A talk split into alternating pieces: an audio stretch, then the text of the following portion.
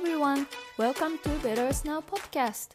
We are three athletic vegan girls from Japan aiming to make our earth a better place with happy animals and healthy humans. このポッドキャストではスポーティーなビーガンガールズ、萌え、アスカ、カホの3人が環境社会問題、ビジネスフィットネス、健康瞑想、生理、子育てなどさまざまな話題や課題について力強く美しく輝きたい女性たちのためにホットな情報をビーガン目線でお届けします Better Earth makes better us.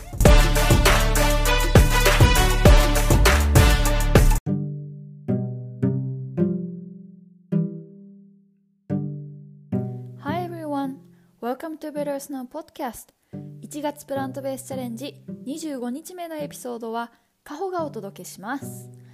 今日はですねプラントベースミルクのメリットについて話していきたいと思います。最近日本でも豆乳とかオーツミルクアーモンドミルクなどたくさんプラントベースミルクが売られてきているのでなんかメリットが何なのか気になっている人もたくさんいると思いましてはい今日はそれを紹介していきたいと思います。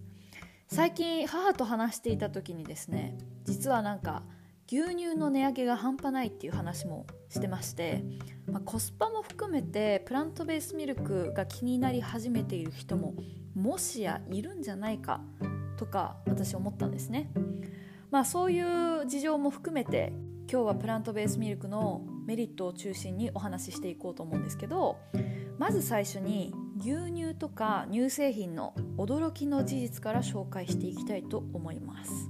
実は世界人口の65%が乳糖不対症と言われるものを持っているんです。要するに乳糖不対症とはですねあの乳糖あの牛乳とか乳製品に含まれる乳糖を消化できない体制のことを言うんですね。であのアジア人は特に乳糖不対症の人が多いみたいです。で私もですね実はヴィーガンになる一歩乳製品をやめることから始めました。で乳製品をやめるだけで生理不順も治りましたし、まあ、ホルモンバランスが崩れてたんでホルモンバランスも整ってそれがまあ源となって慢性疲労も回復したっていう経験があるんですね。で他にもなんか呼吸困難とか胃の不快感とか意外となんかこれらの症状の原因が乳製品から来ていると気づいていない人たくさんいると思います、まあ、他にもなんか男性に特有な前立腺がんってありますよね。この前立腺がん乳製品を取ることで前立腺がんにかかるリスクが65%アップして逆に乳製品を取らないでいるとリスクが36%下がるらしいです。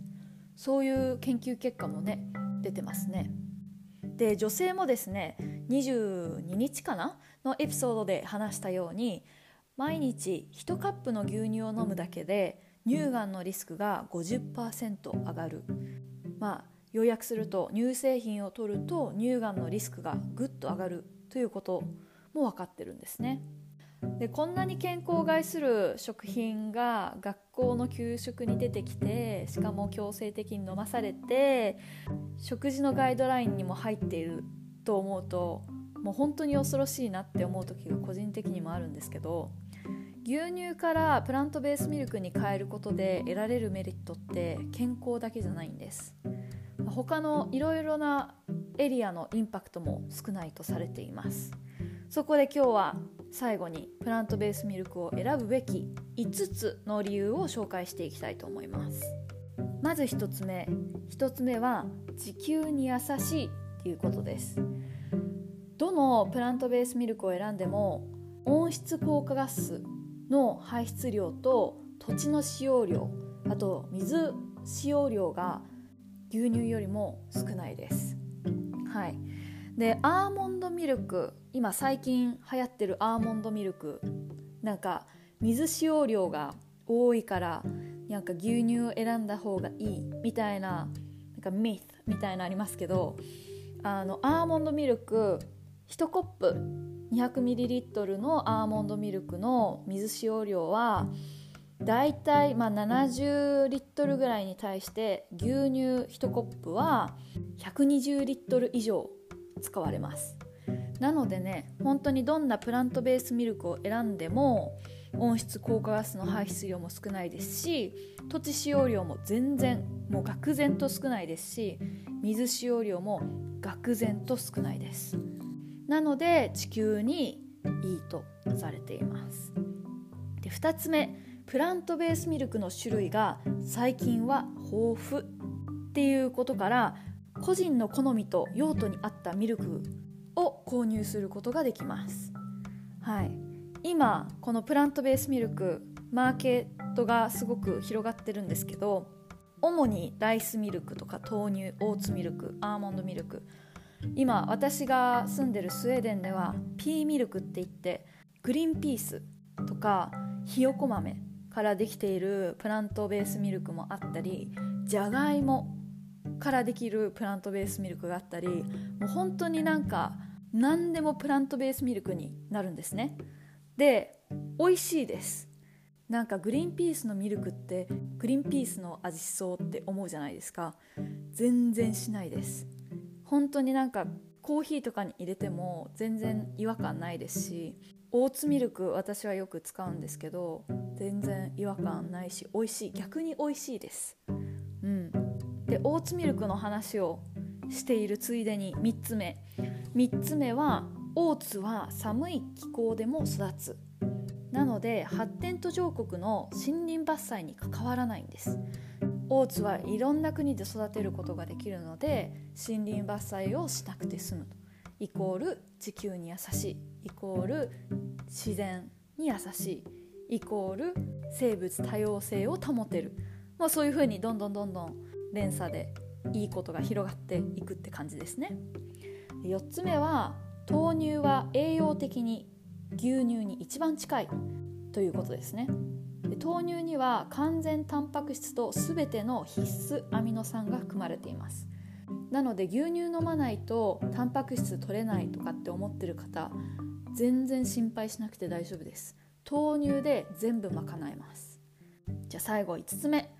これは結構もう考えたらわかると思うんですけど牛が苦しまなくていい。っていうことですね。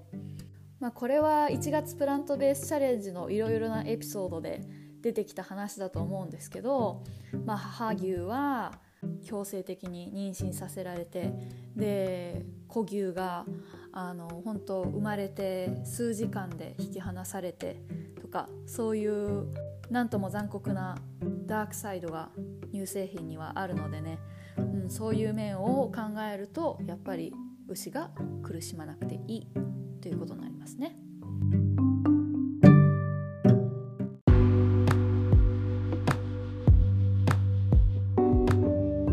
今日は牛乳や乳製品プラントベースミルクについて話していきましたこれ本当に心から言うことなんですけどもし疲れが取れないとか胃の調子が良くないとかとなんだろうなやる気が起きないとか体が重いとかなんか生理不順とかはもちろんですけどそういう日が続いている方いたら肉や魚よりも何よりも先に乳製品を2週間やめてみてください。体調の変化にめちゃくちゃ驚くと思います。周りにもねそういう人いたら是非進めてあげてください、まあ、やっぱりねやる気ないと一日生きていけないので健康が何よりも大事です。はい、まあ、他にも感想とか質問も含めていろいろ私たちに向けたメッセージあればメールアドレスで受け付けていますのでメールアドレス betterosn.gmail.com にお願いします。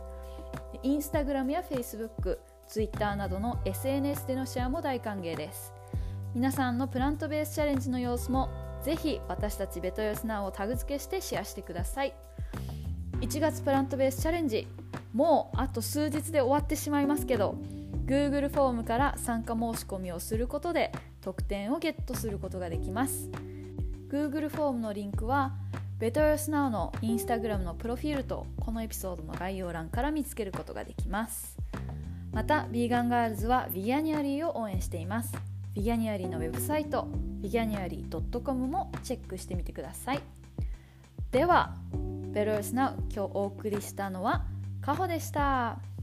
ぜひ皆さん次買い物行く時にプラントベースミルクに手を伸ばしてみてください。今日はありがとうございました。Thank you and see you next time.